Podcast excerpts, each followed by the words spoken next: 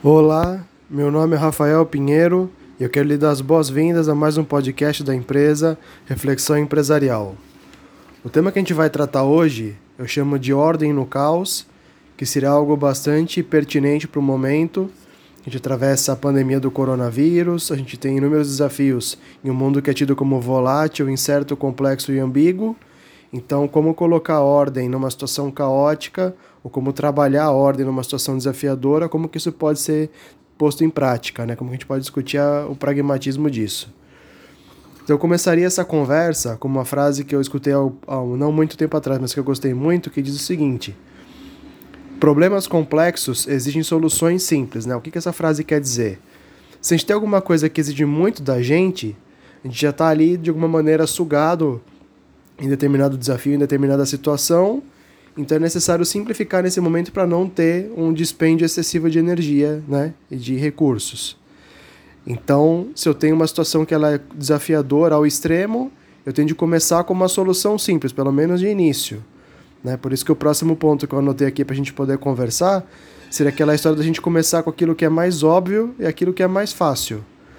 Eu tenho um amigo que ele diz que quando você tem que fazer um grande trabalho, é melhor começar pelo fácil do que começar pelo difícil, porque se você começar pelo difícil, você vai demorar para poder fazer o difícil e também não vai fazer o fácil. Enquanto que começando pelo fácil, você consegue resolver o fácil, depois você pode ir para o difícil com mais consciência e mais tranquilidade do negócio já estar tá um pouco mais ajeitado. Então, dessa maneira, a gente tendo um problema complexo, uma solução mais óbvia, mais simplificada, ela pode ser muito importante para ser um pontapé de partida para a gente começar um trabalho. Né? E depois, naturalmente, a gente vai poder aplicar o princípio da melhoria contínua, né? que é aquele princípio de você ver pequenos e pequenos incrementos que podem ser feitos ao longo do processo, ao invés de se preocupar com grandes transformações que demandariam muitos recursos, muito tempo, muita exigência para poder serem realizados. Então, numa, numa necessidade, por exemplo, da gente começar um trabalho novo, né? De repente é melhor começar organizando a nossa agenda, ou começar separando quais são as nossas funções, né, as nossas atividades ali exigidas, para depois pensar em dificultar um pouco mais o, o, nível do nosso trabalho, né?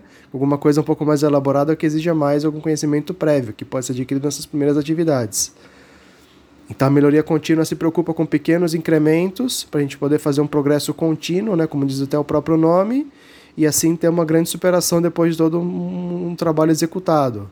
Né? Então, começando a colocar ordem no caos, a gente passaria por essa questão de que problemas complexos exigiriam soluções simples, começando pelo óbvio e pelo mais fácil, com o preceito, né, com a premissa da melhoria contínua, né, que pequenos incrementos eu posso fazer ao longo do processo para que haja depois uma mudança substancial depois de todo um período, né?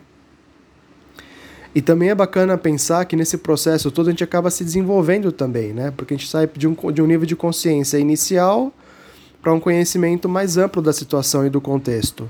Né? Então a gente também acaba se beneficiando, a gente se desenvolve quando se envolve, né? o desenvolvimento ele pressupõe um envolvimento prévio, então a gente se envolvendo né, em situações desafiadoras, até mesmo caóticas, também traz benefícios para nossa pessoa. Né? Então é pensar com um olhar mais positivo sobre esses problemas, porque eles vão trazer também o nosso progresso, de alguma maneira pensando em termos práticos no trabalho, por exemplo, né, que é o assunto base aqui da nossa conversa de hoje. Né, como que uma situação caótica no trabalho, no mundo, como eu falei, complexo, incerto, ambíguo e volátil, né? Como que a gente pode trabalhar esses preceitos todos para poder extrair um sumo proveitoso a partir disso? Eu também estava lendo agora sobre os tipos de estresse. Né? Existe basicamente o bom estresse e o mau estresse. O bom estresse ele está relativo mais aos desafios enquanto, os, enquanto o mau estresse está mais relacionado com os impedimentos, né? Então, quando a gente enxerga uma situação a partir do seu desafio pertinente, né? A gente pode ter uma, um, um progresso, né? um estímulo para poder crescer e se transformar ao longo do processo como eu vinha trazendo.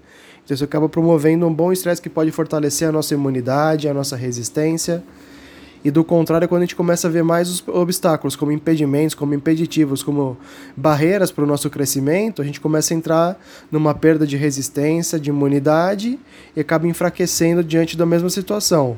Então, procurar enxergar o lado positivo das coisas também faz a gente poder desenvolver o bom estresse que talvez esteja alimentando a nossa sede pela vida, né? através dos desafios, dos estímulos para o crescimento.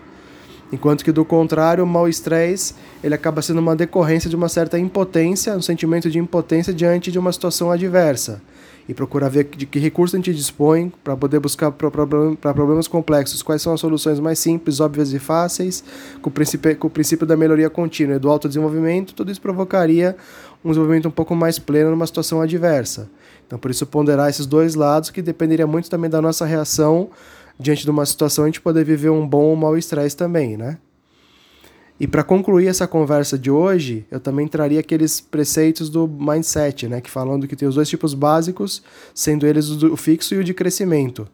Enquanto o fixo pressupõe uma maneira pragmática e única de se trabalhar, o de crescimento trata todo o desafio como um estímulo para poder trazer o potencial latente à tona né, e promove diferentes formas de agir.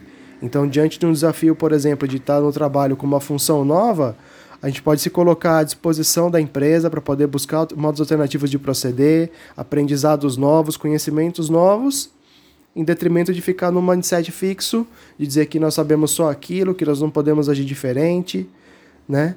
Então a gente parte do pressuposto também que a própria palavra superação pressupõe uma ação superior, né? que ela advém de um novo grau de consciência desse que colocou uma solução simplificada, que começou pelo óbvio e pelo fácil, que foi buscando a melhoria contínua de pequenos incrementos, até que chega a um ponto mais adiante que nos qual gente está um pouco mais à vontade na situação já consegue oferecer uma ação superior para essa demanda. Né? Então, por isso a importância de começar com o simples né? e de começar com o óbvio e com o fácil, e naturalmente o progresso ele vai se dando com o próprio transcurso da atividade. Mas também, como eu gostaria de finalizar, eu tenho uma gravação chamada Fazer o Equivalente, que exigiria da gente fazer sempre o equivalente. Ou seja, se eu quero um salário de 10 mil reais, eu tenho que fazer uma atividade que vale a 10 mil reais. Né? Porque existe o princípio do equilíbrio na natureza e toda recompensa ela vem como uma compensação de retorno baseado naquilo que a gente oferece. Então, se eu dou bastante, fico descompensado e a própria vida se encarrega de uma forma ou de outra de me devolver aquilo, né? quando isso é feito com altruísmo, sinceridade e produtividade. Então, se a gente entrega um alto valor pelo próprio princípio da reciprocidade, também a gente acaba ganhando em benefício proporcional em modo de retorno, né? seja às vezes pela via que a gente estava esperando, ou então a natureza encontra outros caminhos para poder nos recompensar. Então, basicamente, era isso que eu ofereceria nessa gravação, para colocar um pouco de luz num tema que ele acaba sendo atual também, mediante a pandemia do coronavírus, ou então, como eu falei, um mundo volátil, incerto, complexo e ambíguo. Espero que isso possa ter somado à nossa vida, como todos esses elementos somaram na minha vida diante da minha pesquisa. Se você quiser conhecer mais do meu trabalho, você pode acessar o site www.reflexãoempresarial.net, sem o tio na palavra na letra A da palavra reflexão. E lá tem meu endereço de mente, pode conversar por e-mail, você pode me sugerir temas novos, perguntar alguma coisa que eu venha trazendo aqui nas gravações. E assim a gente pode seguir o nosso diálogo e a nossa vida de uma forma bastante positiva. Então agradeço mais uma vez a atenção, desejo para você uma sequência de vida muito positiva e nos vemos então no nosso próximo encontro. Muito obrigado, um abraço e até!